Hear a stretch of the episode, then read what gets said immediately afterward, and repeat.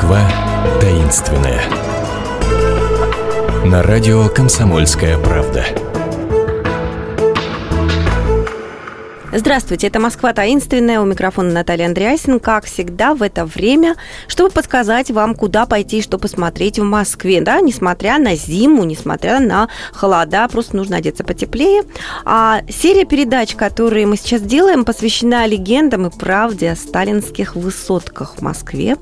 И в прошлый раз мы говорили о том, почему не была построена восьмая высотка и что там под храмом Христа Спасителя осталось от непостроенного, опять-таки, два Дворца Советов. Кстати, расшифровки наших программ можно найти на сайте kp.ru в разделе «История современности».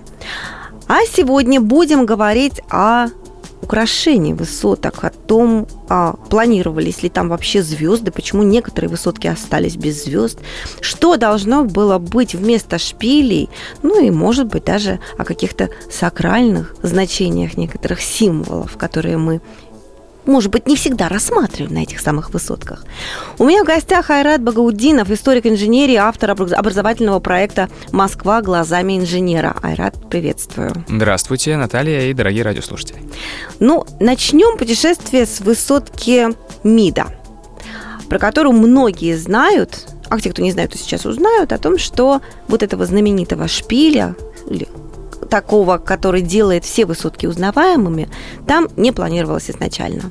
Действительно, есть такая распространенная история. Вот на наших экскурсиях, лекциях я все время, все время тоже начинаю с этого вопроса, и люди мне прямо отвечают, действительно, э, рассказывают эту легенду, что изначально на здании МИДа шпили не планировалось, а, и а поскольку мимо него постоянно проезжал Иосиф Виссарионович на ближнюю дачу и обратно в Кремль, а, то, значит, однажды, проезжая мимо, он сказал... В ночи причем, ночи. Легенда да. нам говорит так. Да, да, давайте так э, хорошее здание, осталось только шпиль построить. Ну, Незаконченное тут... какое-то, сказал Да, Сталин. да, да, к сожалению, вот я не умею пародировать грузинского акцента, спасибо, Наталья, что вы помогли.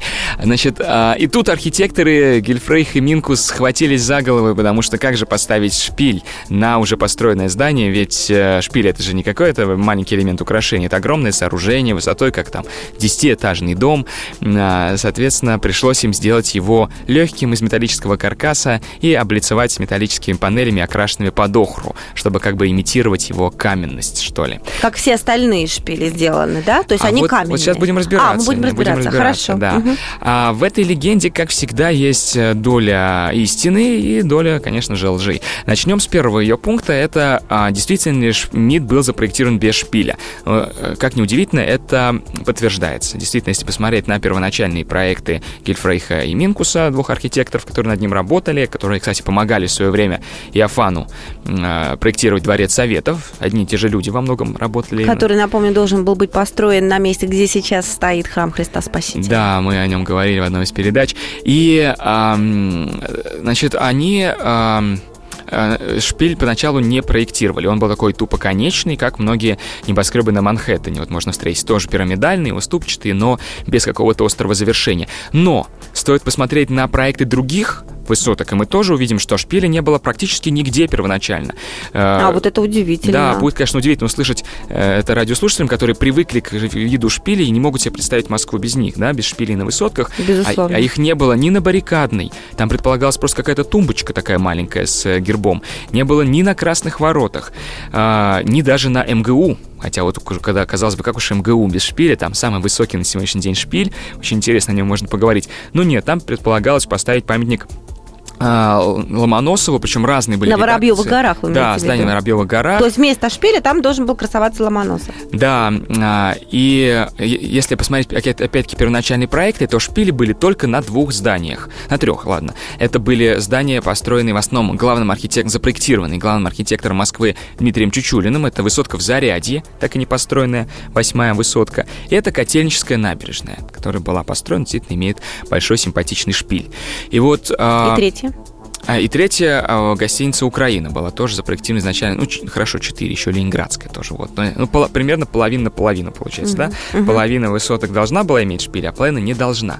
А, но вот действительно по какой-то, непонятно с чьей легкой руки шпили появляются в итоге на всех высотках. К сожалению, документы не донесли до нас. Однозначно подтверждение, кто бы это мог быть, поэтому легенда приписывает это Сталину, хотя я склоняюсь к версии, ну, понятно, что, э, значит, э, Иосиф Виссарионович частенько вмешивался во все мельчайшие дела, в том числе в какие-то архитектурные проекты наверняка, но я скорее приписываю эту любовь к шпилям уже упомянутому мной главному архитектору Москвы, Дмитрию Чучулину.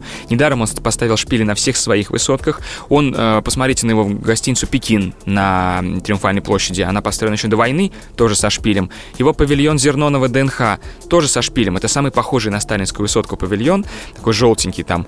Так что я думаю, что это он, как э, куратор проектирования всех высоток как главный архитектор Москвы. Конечно, он имел право вносить изменения в проекты. Я думаю, это была его идея скорее.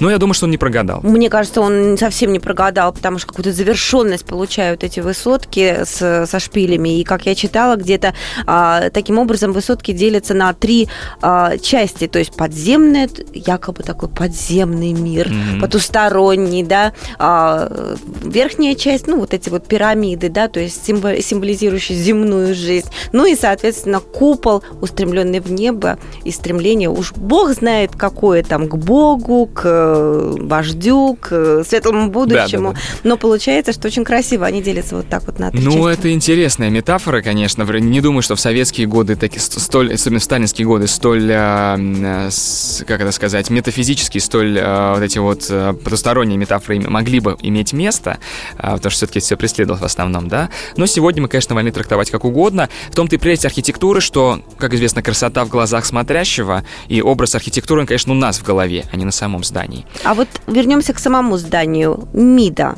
Почему там до сих пор нету звезды? Я думала, что звезды везде, на всех высотках есть, однако. Вот я предполагаю, да, исходя из сказанного мною, вот сейчас можно обратиться ко второй части легенды. Помните, да, мы говорили, что тогда Гельфрейх и Минкус сделали э, шпиль в стальных конструкциях и облицевали его металлическими панелями. Здесь, конечно, очень много вопросов, потому что, во-первых, э, у тех, кто эту легенду рассказывает, хочется спросить, а из чего, по-вашему, сделаны все остальные шпили? Вообще-то все шпили на сталинских высотках сделаны точно так же. Они все представляют собой э, стальной каркас, который облицован металлическими панелями. А, просто некоторые покрашены больше под цвет здания, как, например, ну там на той же баррикадной, и поэтому, наверное, не угадывается, что они в разных материалах. А другие меньше под цвет здания. Действительно, почему-то на меди шпиль более яркий, такой охры, цвета охры, а само здание более темно-коричневое, покрытое благородной патиной. Ну, может быть, потому что недавно сталинские высотки ну, в течение последних 10 лет были подвергнуты реконструкции, Видите, никакой реконструкции, что я говорю.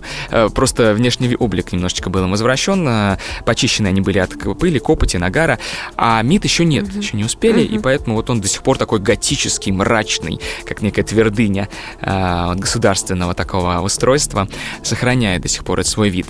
Ну, по почему звезда в нем не появилась, сложно сказать, конечно. Может быть, я предполагаю, как раз вот здесь взаимосвязь с легендой, что э, слишком поздно был внесен, был, было внесено изменение в проект, и уже не, не сумели запроектировать такой каркас шпиля, чтобы он мог нести звезду. Во всех остальных проектах изменения, видимо, успели внести еще до начала строительства, и поэтому там уже сделали шпили такими, какими захотели. Гораздо более высокими, чем на МИДе, и со, со звездами. А вот на Кудринской, я читала, в жилой высотке, которая стоит на Кудринской, ее хотели увенчать восьмигранником в форме цилиндра. Вот что это должно было означать? А, ну, как я говорил, там действительно должна была быть некая такая тумба, то есть просто восьмигранное э, такое завершение, э, на котором бы стоял тоже, по сути, звезда, советский герб, но не на высоком шпиле, а на гораздо более, там, раз в пять ниже была бы такая вот цилиндрическая тумбочка. Не знаю даже, чем ее еще сравнить. Я думаю, тогда нам придется к этому вернуться спустя какое-то время. А про символику каких-то скульптур, украшений, лепнин. Ну, символика, я думаю, в советские годы была очень простая. Она была прежде всего идеологическая. Мы помним, что МГУ на высоте, там, где прямоугольный объем переходит в круглый, в актовый зал, а, там стоят четыре огромные скульптуры рабочего и колхозницы. Два рабочих, две колхозницы, одинаковые с двух сторон. И они кажутся с земли, конечно, очень маленькими. На самом деле они невероятного размера, 9 метров, как трехэтажные дома. И очень тоже интересно они устроены, кстати. Они как куклы Барби. Внутри то есть совершенно Пусть. пустотелые, тоненькая железобетонная оболочка у них есть.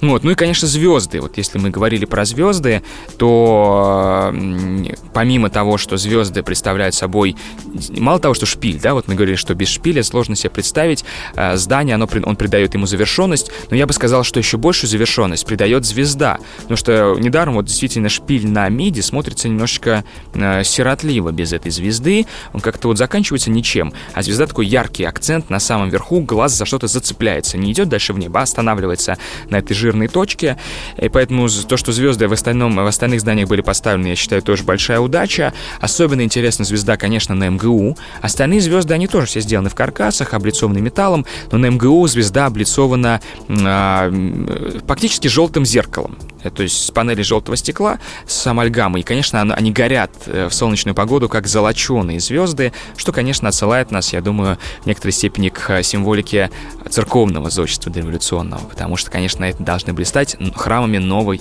советской Москвы. Предлагаю вам в преддверии выходных залезть на сайт Москвы э, глазами инженера и выбрать себе экскурсию по душе для того, чтобы не сидеть дома, а узнавать эту совершенно невероятную Москву. Мы с вами пока прощаемся. Нас до следующей недели. Пока.